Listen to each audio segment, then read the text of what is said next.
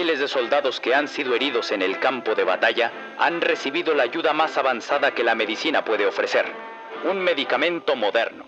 Durante la Segunda Guerra Mundial, sucedían más muertes debido a las infecciones que a las muertes en la batalla.